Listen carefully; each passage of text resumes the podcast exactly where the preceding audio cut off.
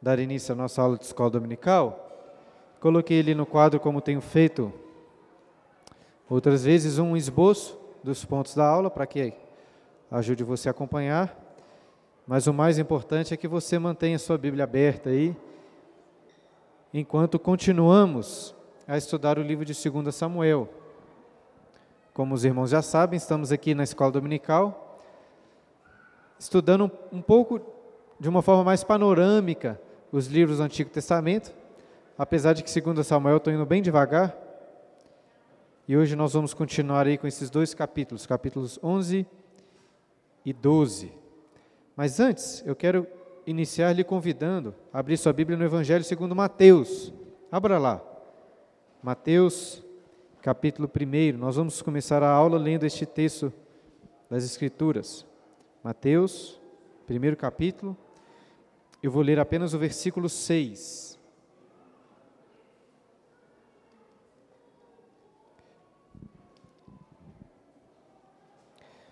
Mateus 1, 6 diz assim: Jessé gerou ao rei Davi, e o rei Davi a Salomão, da que fora mulher de Urias. Nessa introdução do seu evangelho, vocês devem saber, né? O evangelista Mateus apresenta a genealogia do nosso Senhor Jesus, desde Abraão até o nascimento de Cristo. E no meio dessa narrativa nós encontramos Davi, que com a mulher de Urias teve um filho chamado Salomão. E hoje nós vamos conhecer, não conhecer porque vocês já conhecem, mas hoje vamos aprender e meditar melhor sobre essa história. Mas antes vamos fazer uma oração, pedindo assim a graça do nosso Deus. Pai querido, te agradecemos por essa aula de escola dominical. Te agradecemos, ó Deus, por, pela tua palavra, na qual temos estudado e meditado. E que possamos, ó Deus, hoje, nessa história de tantas trevas, pecados tão terríveis, conhecemos também a, a luz e a beleza da tua graça.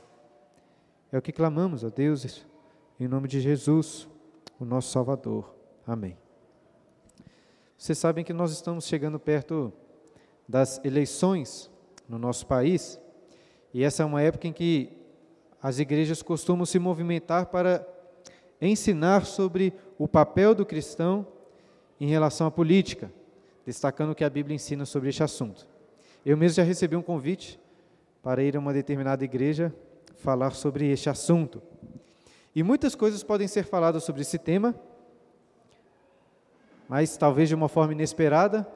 Acredito que um, que poucos textos, na verdade, são mais importantes do que este texto que nós vamos estudar hoje, sobre como o rei Davi, o homem segundo o coração de Deus, usou todo o seu poder de governante para fazer o mal. Se tem uma coisa que precisamos ouvir no ano das eleições é que a nossa esperança não está em nenhum governante dessa terra, por melhor que ele possa aparecer nas propagandas. Quando eu vejo um cristão muito desapontado com algum político, que porque tinha algumas expectativas boas que foram frustradas, quase que dá vontade de pegar a Bíblia e esfregar assim na cara dessa pessoa, dizendo: Leia isso, meu irmão. Pare de confiar em homens. A nossa esperança está somente em Cristo. E com isso, como já enfatizei da última aula, né, não estou dizendo que é errado alguém aqui querer se tornar político, vereador, governador, até presidente do país. Pode ser algo muito louvável até. Mas vejam, o primeiro a ter que desconfiar do político é ele mesmo. Eu não confio em políticos e confiaria muito menos em mim mesmo, se fosse eu no poder. Se o político cristão achar que ele é a esperança para a sociedade, para o seu país, ele tem que parar tudo o que está fazendo e ler a Bíblia novamente. Em especial esses dois capítulos que vamos estudar hoje de 2 Samuel. Mas antes vamos aqui lembrar do contexto. Para quem estava aqui, terminamos a última aula com Davi no seu auge. Lemos nos cinco primeiros capítulos de 2 Samuel sobre todo o processo que levou Davi a se tornar rei sobre todas as tribos. Foram sete anos de muitas guerras, de muito sangue, mas finalmente no capítulo 5, Davi é ungido como rei sobre todo Israel. E a partir daí nós vemos uma ascensão no reinado de Davi. No capítulo 6, ele traz a arca da aliança para Jerusalém, e, no capítulo 7, Deus faz com ele uma aliança, prometendo que estabeleceria para sempre o trono de Davi em Israel. Nos capítulos 8 e 10, lemos sobre Deus dando a vitória para Davi sobre os seus inimigos. E no capítulo 9, encontramos o ponto mais alto de toda a história de Davi, quando ele vai atrás de Mefibosete, um aleijado, um cão morto, e por amor a Jonatas, ele adota Mefibosete como se fosse um dos seus próprios filhos. A meu ver, como disse da última vez, são estes os capítulos nos quais Davi mais se parece com o rei que o povo de Israel precisava, que ele mais se parece com o Messias. Seria muito impressionante se a história de Davi se resumisse apenas nos capítulos 6 a 10. O povo de Israel estaria mais certo de esperar um outro rei como Davi.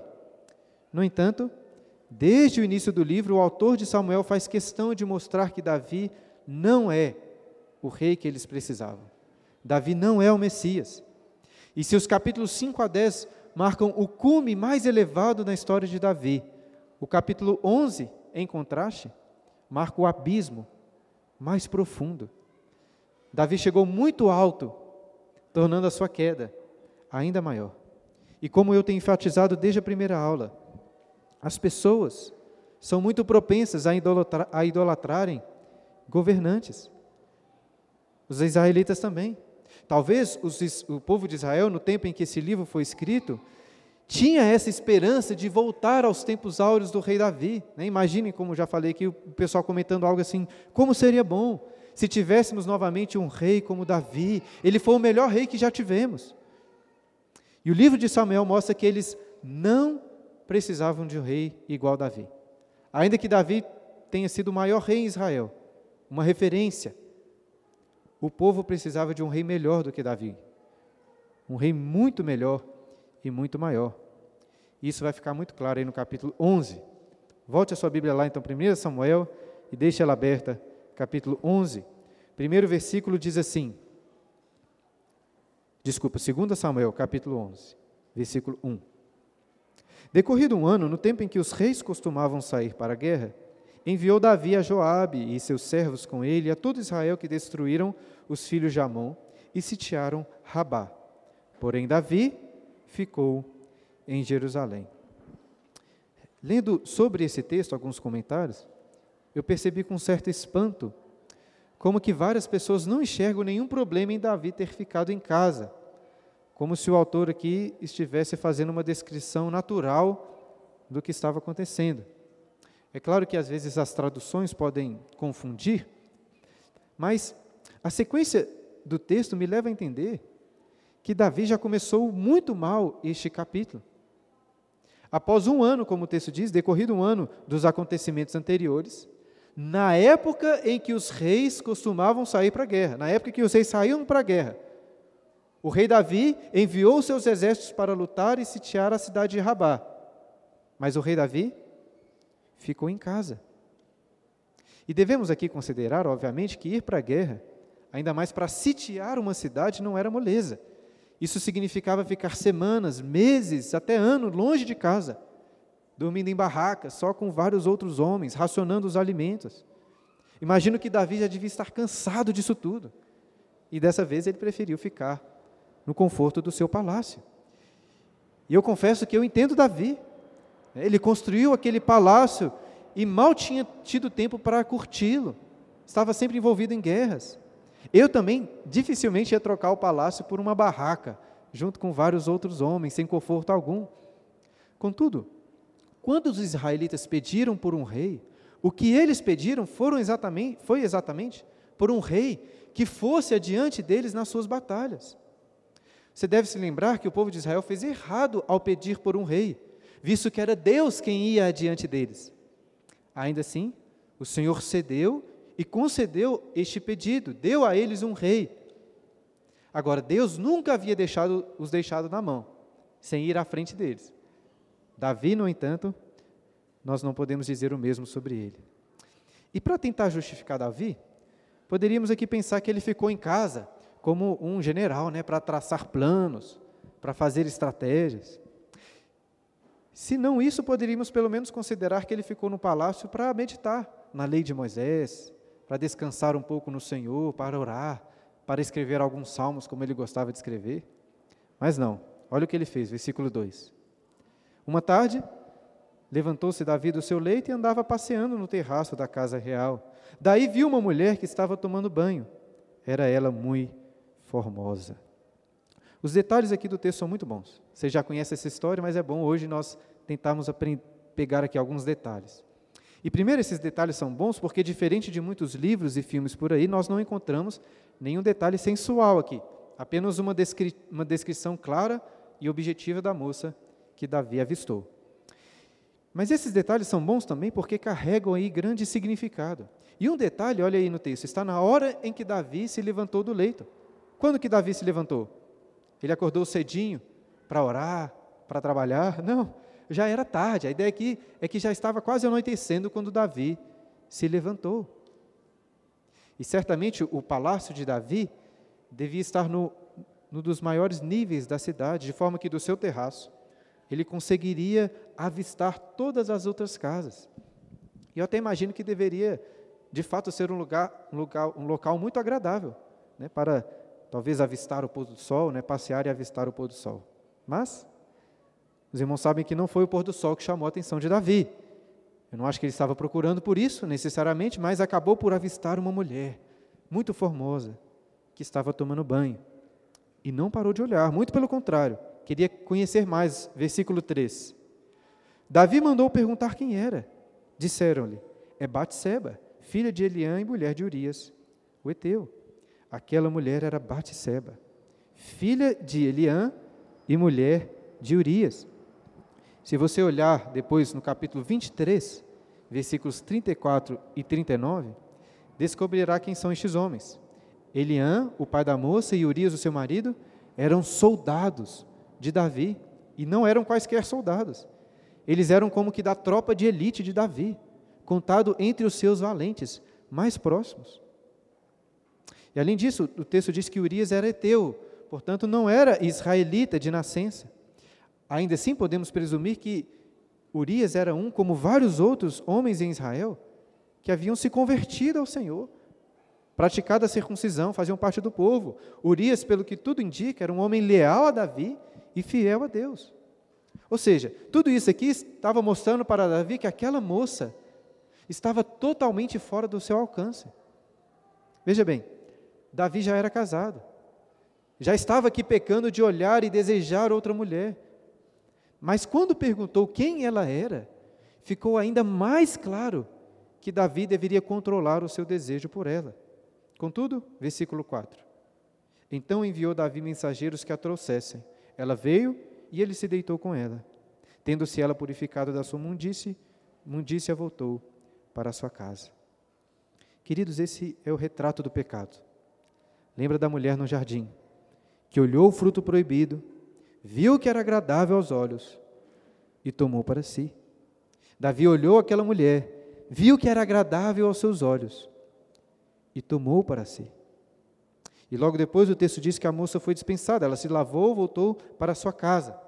Já teria sido terrível Davi ter feito isso aqui com qualquer mulher. Parece que ele está simplesmente a usando como um objeto para a sua própria satisfação. Mas ainda mais triste, Davi ter feito isso com a esposa de um dos seus valentes, inclusive um homem muito leal. Tenho certeza que poucos em Israel, ou até ninguém, teria a coragem de tomar a mulher de um valente, de um homem como Urias, que certamente era um guerreiro forte e temível, estava entre os top, a tropa de elite de Israel. Mas Davi era o rei, e o poder subiu à sua cabeça. Governantes são assim acham que as leis não se aplicam a eles muitas vezes. E, como, entre aspas, um bom político, Davi vai fazer de tudo para cobertar os seus erros. Olha a partir do versículo 5. A mulher concebeu e mandou dizer a Davi: Estou grávida. Então enviou Davi mensageiros a Joabe dizendo: Manda-me Urias o Eteu. Joabe enviou Urias a Davi. Vindo, pois, Urias a Davi, perguntou este como passava Joabe, como se achava o povo e como ia a guerra. Depois, disse Davi a Urias: Desce à tua casa e lava os pés. Saindo Urias da casa real, logo se lhe seguiu um presente do rei. Porém, Urias se deitou à porta da casa real com todos os servos do seu senhor e não desceu para sua casa. Acho que Davi pensou que o seu relacionamento com Batseba seria apenas de uma noite. Entretanto, a mulher ficou grávida. Mandou avisar a Davi. O que fazer agora? Parece-me que Davi utiliza de uma estratégia para que Urias não descobrisse o que aconteceu. Ele manda chamá-lo da guerra, com a desculpa de saber como iam as coisas, e oferece para Urias passar uma noite em sua casa. Dá a ele até um presente. E ali, presumivelmente, Urias iria dormir com sua esposa, o que o levaria a acreditar que o filho era dele, não de Davi. Pelo menos me parece ser essa a leitura mais natural do texto. Algo que é discutido. Vários intérpretes acham até que a estratégia de Davi aqui era ainda pior, mais sórdida. Na verdade, segundo esses intérpretes, Davi queria que Urias dormisse com a sua esposa, porque isso não era algo aceitável, aceitado para homens em guerra, é o que nós veremos a seguir. O próprio Davi dizia antes que, enquanto saía para a guerra, eles não dormiam com as mulheres. De forma que, ao cometer esse ato ilícito de dormir com sua esposa, Davi poderia condenar Urias à morte e talvez ficar com Batseba para si. Alguns intérpretes pensam dessa maneira, eu até acho que é possível essa interpretação, mas, pegando um pouco mais leve, acho que é menos, menos provável, na verdade, essa interpretação. Acho que é mais certo que Davi estava tentando encobrir o seu, o seu pecado, encobrir aquela gravidez. Mas, de toda forma, o fato é que Davi fez algo muito grave. E se eu estou certo aqui em achar que ele queria encobrir a gravidez de Batseba, isso significa, na prática, que Davi estava disposto a abrir mão daquele filho, do seu próprio filho. No capítulo 12, veremos Davi chorando, jejuando pela vida dessa criança no, no ventre de Batseba.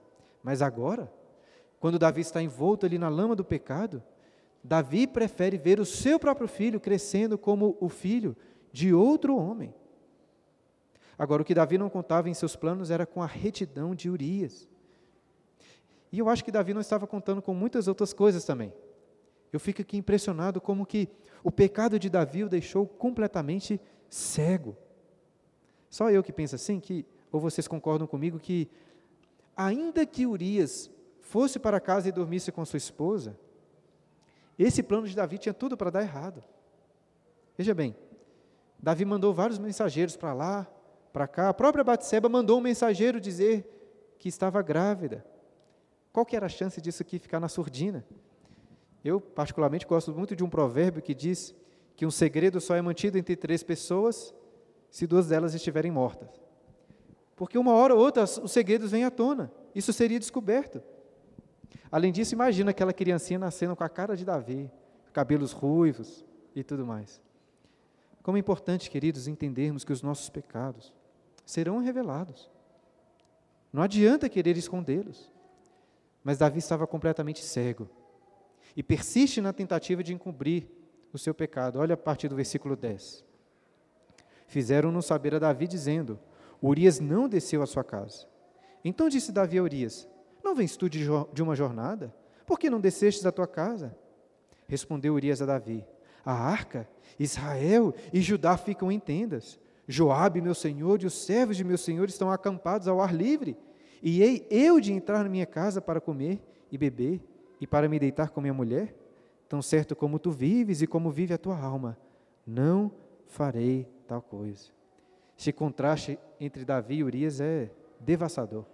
Imagine Davi ouvindo isso aqui de um dos seus próprios soldados. E mesmo assim, Davi não desiste do seu plano. Versículo 12. Então disse Davi a Urias: Demora-te aqui ainda hoje, e amanhã te despedirei. Urias, pois, ficou em Jerusalém aquele dia e o seguinte. Davi o convidou e comeu e bebeu diante dele e o embebedou. À tarde saiu Urias deitar-se na sua cama com os servos de seu senhor, porém não desceu à sua casa. Urias tinha uma bela esposa. Urias estava há semanas ou meses dormindo apenas entre homens. Ele estava bêbado. Ele tinha recebido o aval do próprio rei para ir para sua casa e dormir com a sua mulher. E mesmo assim, não fez. Note que Urias, bêbado, embriagado, tem mais domínio próprio do que o próprio rei Davi. Como diria né, o Milton Leite, que fase, né, essa, que fase essa de Davi. E vai piorar, versículo 14. Pela manhã, Davi escreveu uma carta a Joabe e lhe a mandou por mão de Urias. Escreveu na carta dizendo: Ponde Urias na frente da maior força da peleja e deixai-o sozinho para que seja ferido e morra. Apesar de Joabe ser o comandante do exército de Davi, você talvez se lembre que Davi tinha um certo medo de Joabe. Ele era muito poderoso, ele e os irmãos, né, os filhos de Zeruia. Davi até tinha amaldiçoado Joabe lá no capítulo 3, porque Joabe matou, assassinou Abner. Mas agora é com Joabe que Davi entra em coluio para cumprir os seus propósitos malignos. E é ainda mais perverso, parece até um sociopata, um psicopata, o fato que Davi sela aquela carta e coloca nas mãos do próprio Urias a carta que selava a sua morte. Certamente Davi confiava na lealdade de Urias, que não abriria aquela carta antes de entregar para Joabe. Versículo 16. Tendo, pois, Joabe sitiado a cidade, pôs Urias no lugar onde sabia que estavam homens valentes. Saindo os homens da cidade, pelejando com Joabe, caíram alguns do povo, dos servos de Davi, e morreu também Urias, o Eteu. E, se você pensou, prestou atenção nos detalhes, Talvez tenha percebido que parece que Joabe não seguiu estritamente a ordem de Davi. A ordem era deixar Urias sozinho, mas eu tenho a impressão que Joabe sabia que não era a melhor forma assim. Ele sabia inclusive dos custos de fazer isso em uma guerra. Os homens precisavam confiar em Joabe como seu comandante. Além disso, Joabe, pelo que o restante do livro nos mostra, tinha um senso de honra muito grande. Eu duvido que Joabe deixaria simplesmente um dos seus homens sozinhos para ser morto. A meu ver, o que aconteceu foi o seguinte: Joabe colocou Urias com outros soldados para lutar, lutar em uma frente de batalha contra os mais valentes entre os moabitas, na expectativa de que Urias ia acabar morrendo junto com outros. E deu certo. E dessa forma, inclusive, perceba como que o pecado de Davi foi tornando proporções maiores do que até ele esperava, visto que além de Urias, vários outros soldados inocentes morreram nesse ataque. Eu digo isso porque governantes não costumam ter ideia das suas ações negativas, das consequências negativas das suas ações, que trazem morte, que trazem miséria, que trazem dificuldade para tantas pessoas. Mas isso muitas vezes parece não ser problema para os governantes, nem parecia ser problema para Davi. Após a morte de Urias, o texto diz que Joabe mandou um mensageiro a Davi contar o que aconteceu. A princípio, Joabe estava preocupado com a possibilidade de, de Davi ficar irado por causa dessa derrota, né, questionando o motivo, por que, que um comandante como Joabe mandaria soldados para tão perto ali dos muros da cidade, onde seriam derrotados. E assim, Joabe diz que se isso acontecesse, Davi ficasse irado, o mensageiro também deveria dizer que Urias foi morto, como que para apaziguar Davi. Mas parece que o mensageiro decidiu contar tudo de uma vez. Olha aí a partir do versículo 23, 11 e 23. Disse o mensageiro a Davi: Na verdade, aqueles homens foram mais poderosos do que nós e caíram contra nós ao campo, porém nós fomos contra eles até a entrada da porta. Então os flecheiros do alto do muro atiraram contra os teus servos e morreram alguns dos servos do rei, e também morreu o teu servo Urias, o Eteu. Davi fica bravo aqui, como Joabe pensou que poderia ficar? Não, olha a resposta de Davi. Versículo 25. Disse Davi ao mensageiro: Assim dirás a Joabe: Não pareça isto mal. Preste atenção nessa expressão. Não pareça isto mal aos teus olhos, pois a espada devora tanto este como aquele. Intensifica a tua peleja contra a cidade e derrota, e tu anima a Joabe. O que Davi diz aqui não deixa de ser verdade, porque em uma guerra, mesmo que você tenha boas estratégias, é natural que soldados de ambos os lados sejam mortos. Mas quão terrível é ver o rei Davi, que foi chamado para pastorear o povo de Israel, tratando com tanto descaso a vida não só de Urias, mas a vida de vários outros soldados mortos. Davi foi até consolar Batseba, mas o que Davi iria dizer para as viúvas, para os órfãos daqueles soldados que morreram? Nos capítulos 8 e 10 de 2 Samuel, na última aula, nós lemos sobre Davi derrotando os inimigos de Deus, os inimigos de Israel. Mas e agora? Onde estava o verdadeiro inimigo do povo de Israel? Onde estava o maior perigo dos israelitas? Estava lá fora? Eram os moabitas que era o maior perigo deles? Não. O maior inimigo de Israel neste momento estava dormindo dentro do palácio real. Muitas vezes, os inimigos mais perigosos não são aqueles externos, mas os inimigos internos, que tomam poder para fazer mal ao povo. Davi embriagou Urias, mas é Davi que estava embriagado pelo seu poder. Se você examinar bem os detalhes, verá que estes versículos exaltam muito o poder de Davi, como um rei que fica dando ordens para lá e para cá, mandando gente para todos os lados, mensageiros, como se fosse um soberano ditador que manda em tudo. Infelizmente, infelizmente, muitos reis, governantes, presidentes lidam com a vida dos seus homens como se eles estivessem simplesmente jogando um joguinho de computador ou jogando um, um jogo de xadrez, sacrificando ali seus peões, sacrificando seus bispos. Que terrível. O Gibran, na última aula, fez uma pergunta que me fez lembrar daquela, de uma famosa frase do Lord Acton: O poder corrompe e o poder, corru, e o poder absoluto corrompe absolutamente. Talvez já tenha escutado essa frase. E veja bem, o poder é uma coisa boa. Afinal de contas, poder é um dos atributos de Deus. Ele é o todo-poderoso. O perigo, na realidade, é o poder nas nossas mãos, que somos maus. Eu gosto muito daquela cena do Senhor dos Anéis, sim, do Senhor dos Anéis, em que o Frodo pede para Gandalf, para que o Gandalf ficasse com aquele anel de poder. E então Gandalf fica bravo com Frodo, dizendo para que ele não o tentasse com tamanho poder. Ou seja, até o bondoso, muito sábio Gandalf, não confiava em si mesmo para ter em suas mãos tamanho poder. Eu acho que se os políticos lessem Senhor dos Anéis, seriam políticos muito melhores. E vale ressaltar que o profeta Samuel já tinha alertado sobre esse perigo antes. Lá em 1 Samuel capítulo 8, quando o povo pediu por um rei, Samuel fez questão de os exortar pelo erro que estavam cometendo. E Samuel disse assim para o povo: O rei vai usar o poder dele para tomar, para tomar, para tomar os seus filhos, os seus bens, as suas terras, os seus rebanhos, vai tomar tudo. Mas os israelitas eram igual aos brasileiros hoje, que sonham, que imaginam governantes altruístas, pessoas que vão pensar só no bem do povo, sem pensar em seu próprio benefício. Eles insistiram por um rei e agora eles tinham um rei. Um rei que toma a mulher do seu oficial, faz de tudo para cobertar e, por fim, o entrega à morte, junto com vários outros soldados. E voltando à pergunta do Gibran, na semana passada, ele queria saber se o que eu disse e estou dizendo em relação a políticos, a governantes, possui aplicações em outras áreas da vida. E eu volto a afirmar que sim. Porque talvez ninguém aqui tenha a oportunidade de se tornar um dia um governante público, com muito poder.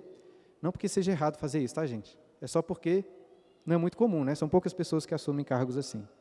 De toda forma, o fato é que nós devemos tomar cuidado com o poder, com a autoridade que Deus nos dá.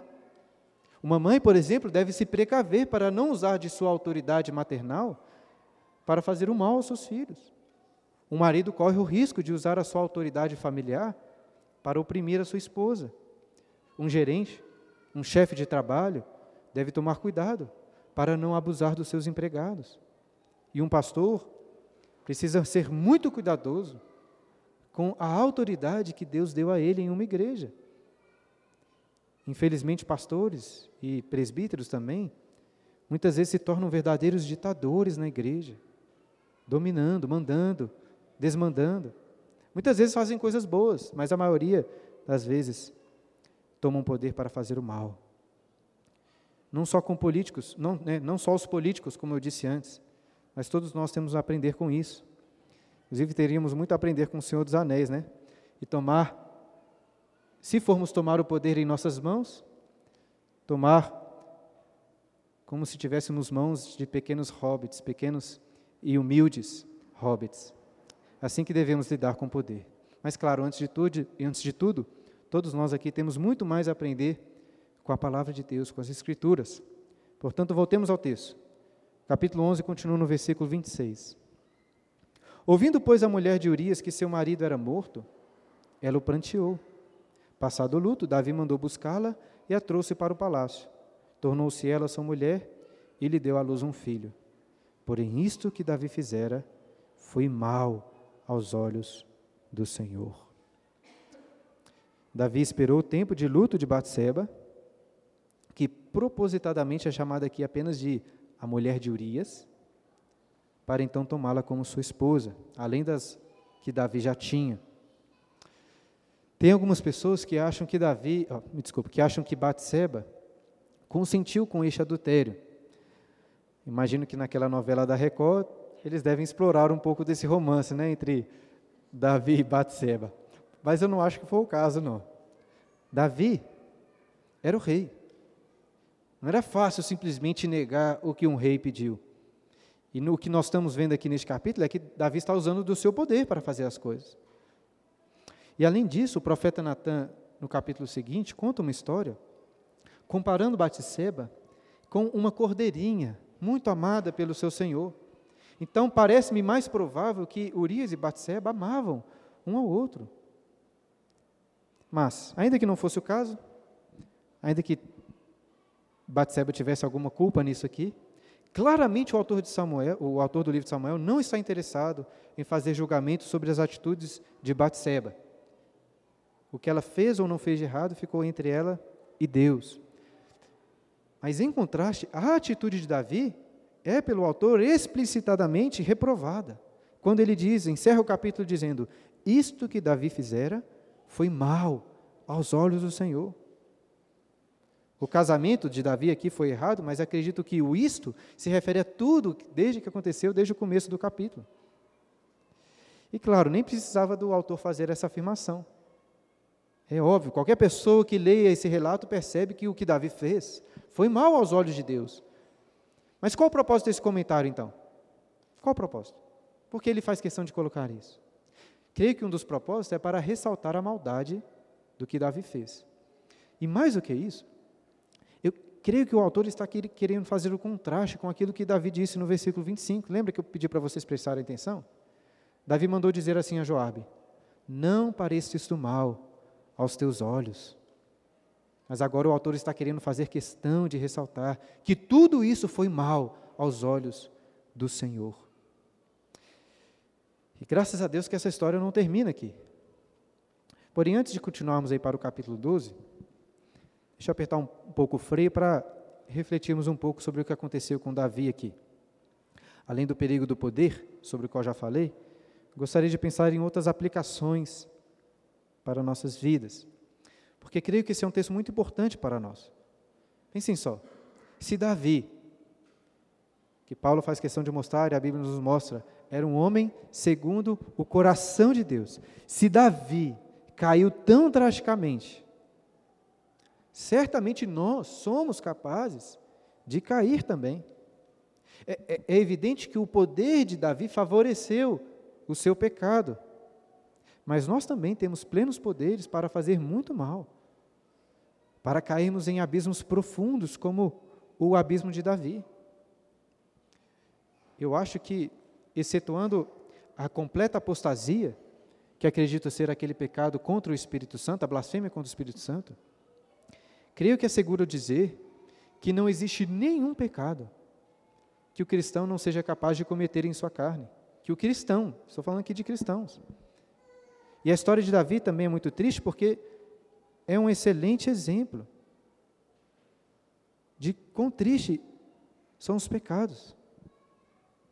As consequências quando queremos esconder os pecados, mas que ao invés deveríamos confessá-los. Até porque o que o texto nos mostra é que o pecado é como uma bola de neve, que vai só crescendo cada vez mais. Como cantou o próprio Davi, lá no Salmo de número 42, até coloquei no título ali. Um abismo chama outro abismo. Inclusive, inclusive, irmãos, isso deve servir de alerta para aquelas pessoas que, conscientemente ou não, tentam usar Davi como uma desculpa para continuar pecando. São pessoas que se agarram na graça de Deus e dizem assim: se até Davi pecou, você não vai esperar que eu não peque também, né? Pô, Davi estava pecando e eu não. E a verdade é que é verdade que nós não vamos conseguir deixar de pecar, mas veja, isso não pode ser uma desculpa. Pelo contrário, a história de Davi serve como um alerta para as terríveis consequências do pecado, até mesmo para aqueles que são filhos de Deus, como veremos no restante do livro de 2 Samuel. Quando Paulo comenta sobre os erros dos israelitas no deserto, lá para os coríntios, ele os exorta dizendo assim, não precisa abrir lá não, mas eu vou ler para vocês. 1 Coríntios capítulo 10, versículo 11. Paulo diz: Estas coisas lhe sobrevieram como exemplos e foram escritas para advertência nossa, de nós outros sobre quem os fins dos séculos têm chegado. Aquele, pois, que pensa estar em pé, veja que não caia. Ainda que Paulo não estivesse falando aqui do exemplo de Davi, creio que se aplica da mesma forma. A história de Davi é um exemplo para a nossa advertência. Aquele entre nós que pensa estar em pé, a Bíblia ensina, veja que não caia. E se você acha que não vai conseguir permanecer em pé, você está certo, porque pelas suas próprias forças você não conseguirá. Contudo, Paulo continua dizendo no versículo 13: não vos sobreveio tentação que não fosse humana, mas Deus é fiel e não permitirá que sejais tentados além das vossas forças. Pelo contrário, juntamente com a tentação vos proverá livramento, de sorte que a possais suportar. Ou seja, podemos sim permanecer em pé. Por quê? Porque juntamente com a tentação, o próprio Deus nos concede livramento, forças para suportar. Então entendam isso. Nunca podemos usar a graça de Deus como uma desculpa para o pecado. Porque a graça de Deus, na realidade, é o que nos dá forças para não pecarmos, para vivermos uma vida santa. Nós passamos aí pelo capítulo 11 com mais atenção, e o tempo já está dando, né? não teremos tempo para fazer o mesmo em relação ao capítulo 12 e irmos com mais calma. Na realidade, deixa eu contar para vocês o real motivo por passarmos rápido agora pelo capítulo 12. Era sexta-feira à tarde, já tinha escrito a aula até este ponto. É, assim como os sermões que eu mandei para vocês, eu tenho escrito todas as minhas aulas. Né? E o ideal seria o seguinte: eu escrever a aula, passando também com mais atenção pelo capítulo 12, e depois voltar, cortando algumas coisas do capítulo 11 para encaixar no tempo da aula. Mas já era sexta-feira à tarde, eu tinha reunião do presbitério à noite, sábado é meu dia de folga, aí eu decidi passar mais rápido pelo capítulo 12. Foi isso que aconteceu. Então, nada contra o capítulo 12, tá, gente? Eu gostaria de gastar no capítulo 12 o mesmo tempo que eu gastei no capítulo 11. Mas por causa dessa desculpa esfarrapada que eu acabei de dar, eu não vou fazer isso. Eu irei ressaltar apenas alguns pontos principais do capítulo. O primeiro deles, desses principais pontos que eu quero destacar, é a graça de Deus sobre a qual estávamos falando anteriormente. Ao compararmos a história do rei Davi com a história do rei Saul, eu diria que em uma situação muito similar de pecado, talvez até menos grave, Deus mandou o profeta Samuel ir até Saul dizendo o que para ele? Saul, você foi rejeitado. Mas agora, por graça, Deus manda o profeta Natan até Davi dizer que ele estava perdoado. É muito diferente. E claro que estou resumindo muitas coisas aqui, visto que diferente de Saul, Davi irá passar por um período amargo, profundo de arrependimento. E até acho que antes do profeta Natan ir até Davi, Deus já estava trabalhando no seu coração. Por que eu acho isso? Lá no Salmo de número 32, um salmo que nós cantamos aqui na igreja, Davi diz assim: Enquanto calei os meus pecados, envelheceram os meus ossos pelos meus constantes gemidos todo dia, porque a tua mão pesava sobre mim dia e noite, e o meu vigor se tornou em sequidão de estio. Eu imagino que era isso que Davi estava passando todos esses dias. Deus tirou de Davi toda a alegria, todo o sossego, fazendo-o sofrer miseravelmente. E então, o Senhor enviou Natã a Davi. É assim que começa o capítulo 12. O Senhor enviou Natã a Davi. E você vai notar que Natã não chega de voador em Davi, né, apontando o dedo na cara dele. Eu acho que um dos motivos que Natan não fez isso era porque Davi era rei em Israel. Né, se Davi acabou de mandar matar Urias, o próximo poderia ser Natan. Mas não acho que foi essa exatamente a motivação de Natan, pelo menos não a principal. Natan, como um bom profeta que era, começa revelando a palavra de Deus através de uma história, de uma história. Nós sabemos que a maior parte das profecias das Escrituras são histórias. E é através dessa história que Natan vai fazer Davi reconhecer a gravidade do seu erro.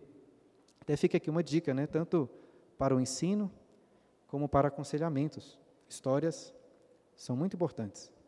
Mas, em resumo, Natan conta a história de dois homens de uma cidade, um rico e um pobre. Certo dia, você já deve ter lido essa história, né? O rico recebe um viajante na sua casa. E na hora do jantar, ao invés do rico pegar de uma das suas muitas ovelhas, ele decidiu pegar a única cordeirinha do homem pobre, que inclusive era uma cordeirinha muito querida, uma cordeirinha doméstica, que vivia na casa dele, vivia junto com seus filhos. E diante dessa história que Natan contou, olha o que Davi fez, versículo 5, 12, capítulo 12, versículo 5. Então, o furor de Davi se acendeu sobremaneira contra aquele homem e disse a Natã: Tão certo como vive o Senhor, o homem que fez isso deve ser morto, e pela cordeirinha restituirá quatro vezes porque fez tal coisa e porque não se compadeceu. Impressionante como Davi, o rei que deveria julgar o povo de Israel, estava cego em seus julgamentos. Parece-me até que ele nem percebeu que isso aqui era apenas uma história. Usando aquelas palavras de Jesus no Sermão do Monte, Davi queria tirar o cisco do próximo, do olho do próximo, sem antes tirar a trave que estava no seu próprio olho. E então, com grande coragem, destemor, Natan vira para Davi, olha aí no versículo 7. Tu és o homem, tu és o homem. Consegue imaginar essa cena? Davi se enchendo de ira, de furor, e Natan então quebra Davi todo, dizendo: Tu és o homem. E em seguida Natan revela a palavra de Deus a Davi, dizendo que tudo que Davi tinha, sua casa, os seus bens, as suas mulheres, foi o Senhor que ele lhe havia dado. Davi tinha se esquecido que um dia ele foi como aquele pobre pastor de ovelhas. E Deus o tirou de trás do rebanho e o colocou como rei em Israel.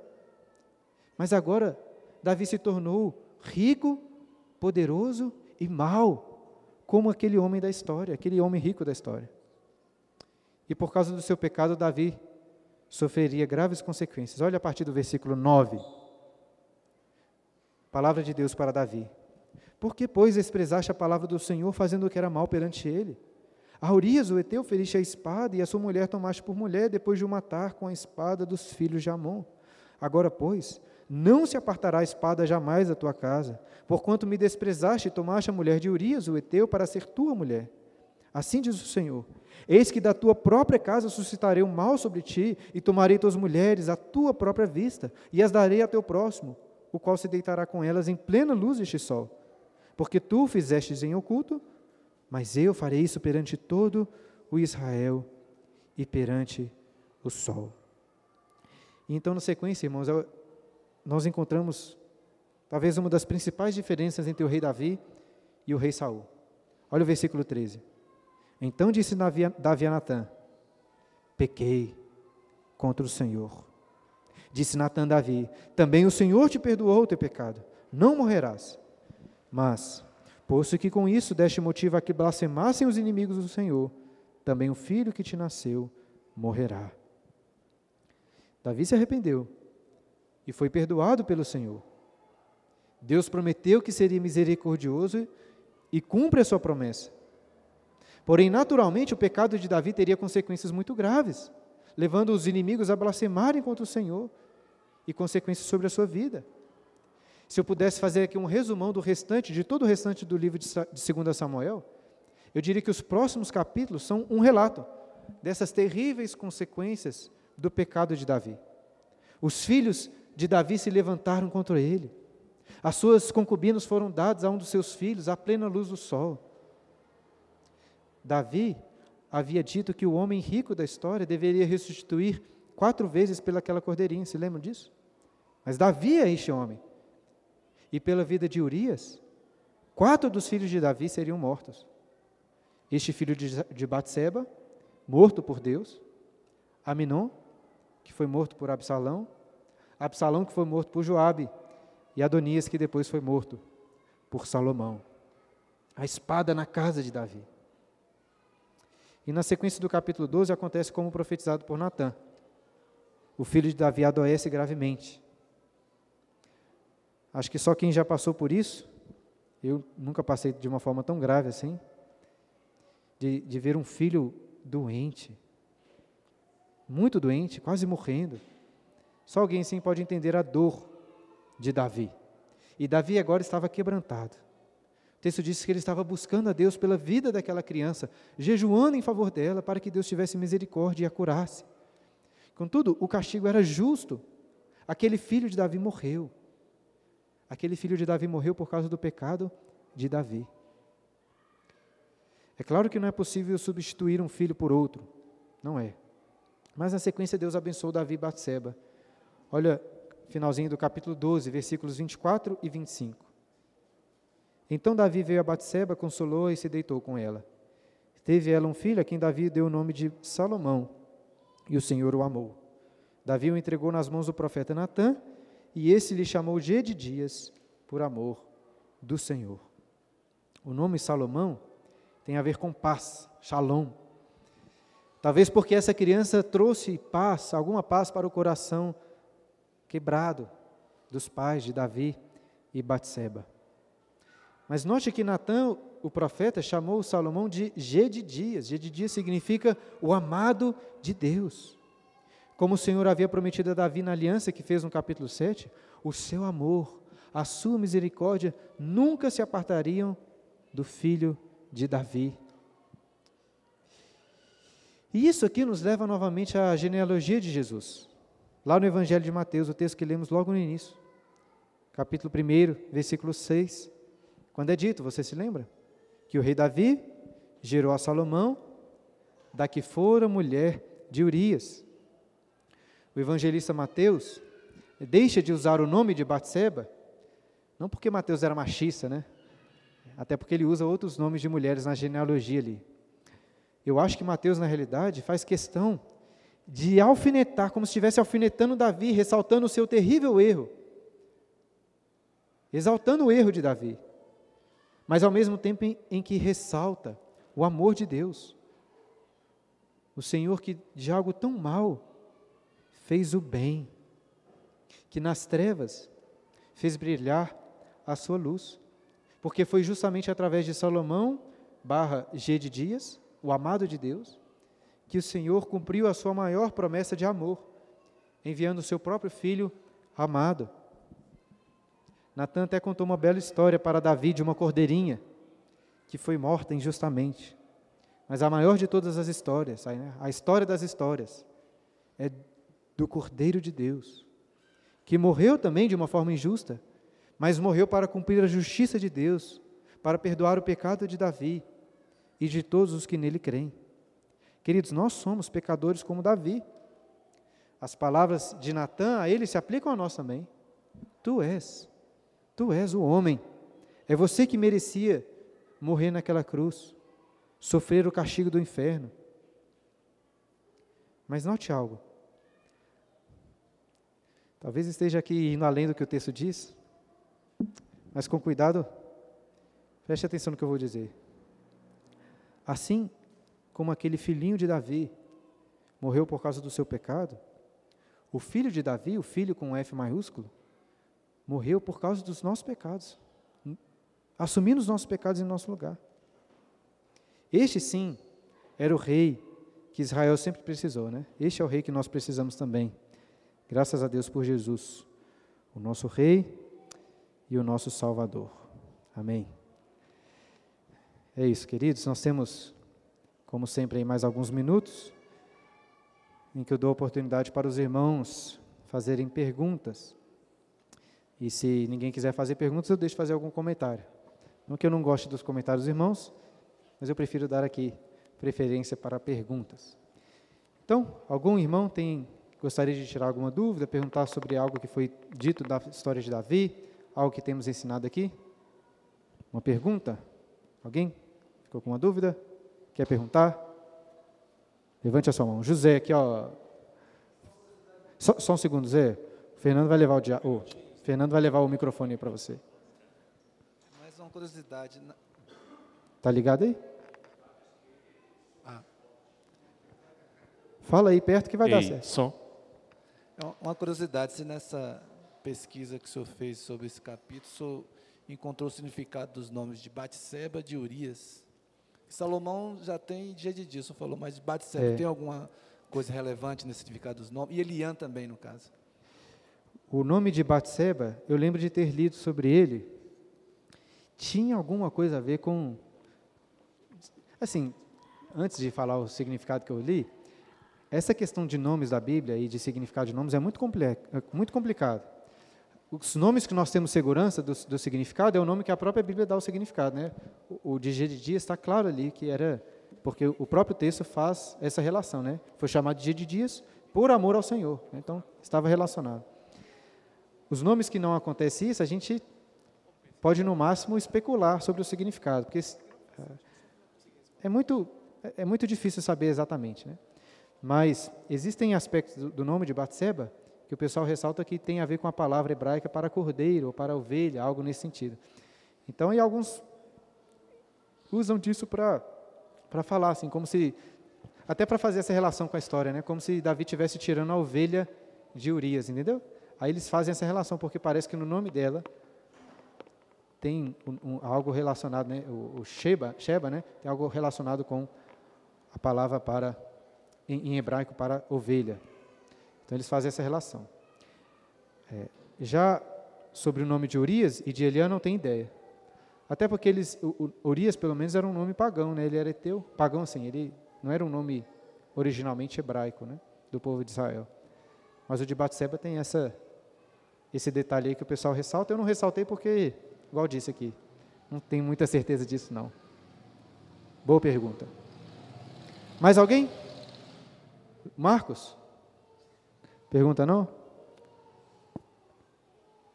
Temos alguns minutos. Se quiserem, dou oportunidade para alguém fazer um comentário também, né? Se alguém quiser fazer comentário, além da pergunta, não precisa ficar acuado, não.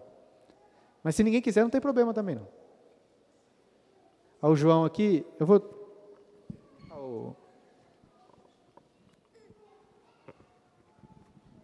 É uma pergunta, pastor. É, assim como Davi olhou para aquele é, dono da cordeirinha lá que, que pegou a cordeirinha do mais pobre e ele julgou, né, dizendo, ah, esse homem deve ser morto.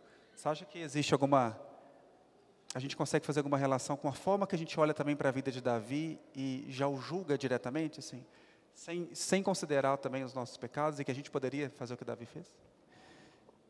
A pergunta, todo mundo ouviu a pergunta do João aí atrás? É, a pergunta do João tem a ver com a, a reação de Davi, a, aquela história né, de julgar aquele homem e os nossos próprios julgamentos. Eu até citei o texto do Sermão do Monte, vocês se lembram? Que o Senhor Jesus diz para. É, ele fala assim: Não julgueis para que não sejais julgados. Aí nesse contexto ele ensina que antes é, de, tirar, de querer tirar o cisco do olho do próximo, a gente tem que tirar a trave que está no nosso próximo. E se você ler lá o Evangelho de Mateus, Jesus vai dizer exatamente isso. Primeiro você tira a trave do seu olho e depois vai lá para tirar o cisco. Jesus, diferente do que muitos acreditam, não estava ensinando a não julgar de forma alguma. O que Jesus estava ensinando é que devemos ter o mesmo peso e a mesma medida. nós devemos ser muito, é, a meu ver, né, muito rigorosos com os nossos pecados, aí ressaltando o que você disse, né? Antes de acusar Davi, e foi um pouco que eu tentei fazer aqui, antes da gente ficar pensando só em Davi, como isso se aplica às nossas vidas? Como eu tenho cometido esses pecados? Como eu também posso cair neste abismo? Então, esse é o nosso papel. Em primeiro lugar, olhar para as nossas vidas, para ver onde que tem traves ali e tirar. Mas é, podemos, assim, não só podemos, porque a, a, própria Bíblia faz esse julgamento de Davi, né? Mas em relação a outras pessoas, acho que podemos também fazer julgamentos, com todo esse cuidado, né? Se a gente quer misericórdia para nós, obviamente a gente tem que ter misericórdia com o próximo. Mas o que o Senhor Jesus nos ensina é isso, né? Tira a trave, aí depois você vai lá e tira o cisco do olho do seu irmão. Então acho que é assim que a gente deve, deve lidar. Fala, Vitor. É, o senhor falou assim que o senhor usou muito esse texto, questão da, da época de política, de, né, de, de, ano eleitoral que as pessoas pedem para poder falar sobre isso. É, trazendo para a nossa aplicação prática, enquanto cristãos é, com direito a voto hoje em dia, o que, que eu tenho que fazer comparação de Davi, com, mesmo sabendo que o político não é a minha esperança, uhum. mas eu tenho que votar de acordo com os meus valores. Uhum. Então, assim, vou olhar para algum político aí, dos que a gente tem aí, não são muitos. Entendi. Nem, Na nem prática, o que fazer, né? É, o que fazer. Entendi. Essa é uma boa pergunta, e, porque... E outra, pergunta ah, depois dessa, é, assim, eu vejo que a mesma pergunta que o João falou, muitas vezes a gente olha para Davi, o governante, e julga Davi. A gente faz isso com os nossos também, independente de qual lado seja. Entendi. Ah, os políticos são corruptos, os políticos fazem aquilo, os políticos fazem isso.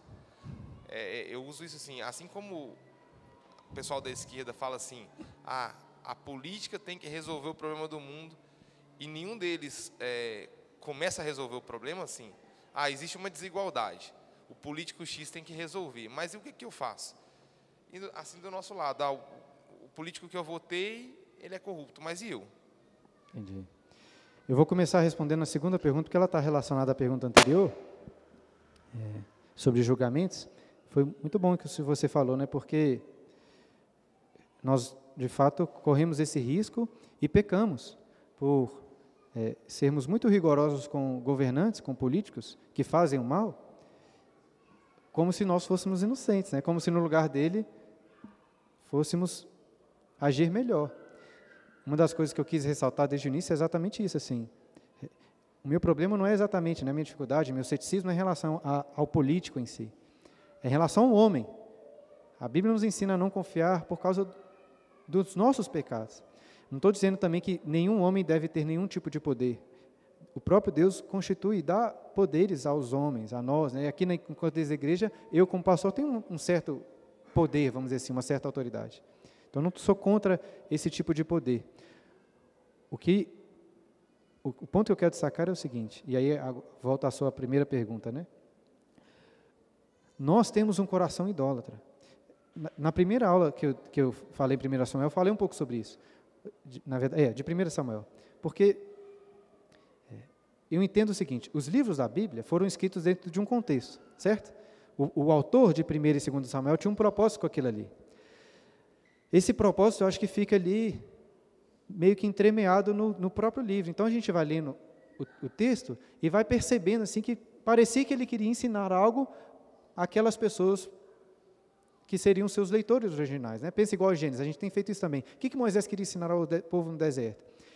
E pensando sobre isso que eu, fui, que eu cheguei a essa conclusão. Falou assim, ó, parece que o autor de Samuel está, em, está querendo ensinar ao povo o seguinte, olha, nós precisamos de um rei, porque a situação está ruim. Davi foi um excelente rei? Foi. Nós precisamos de um rei igual Davi?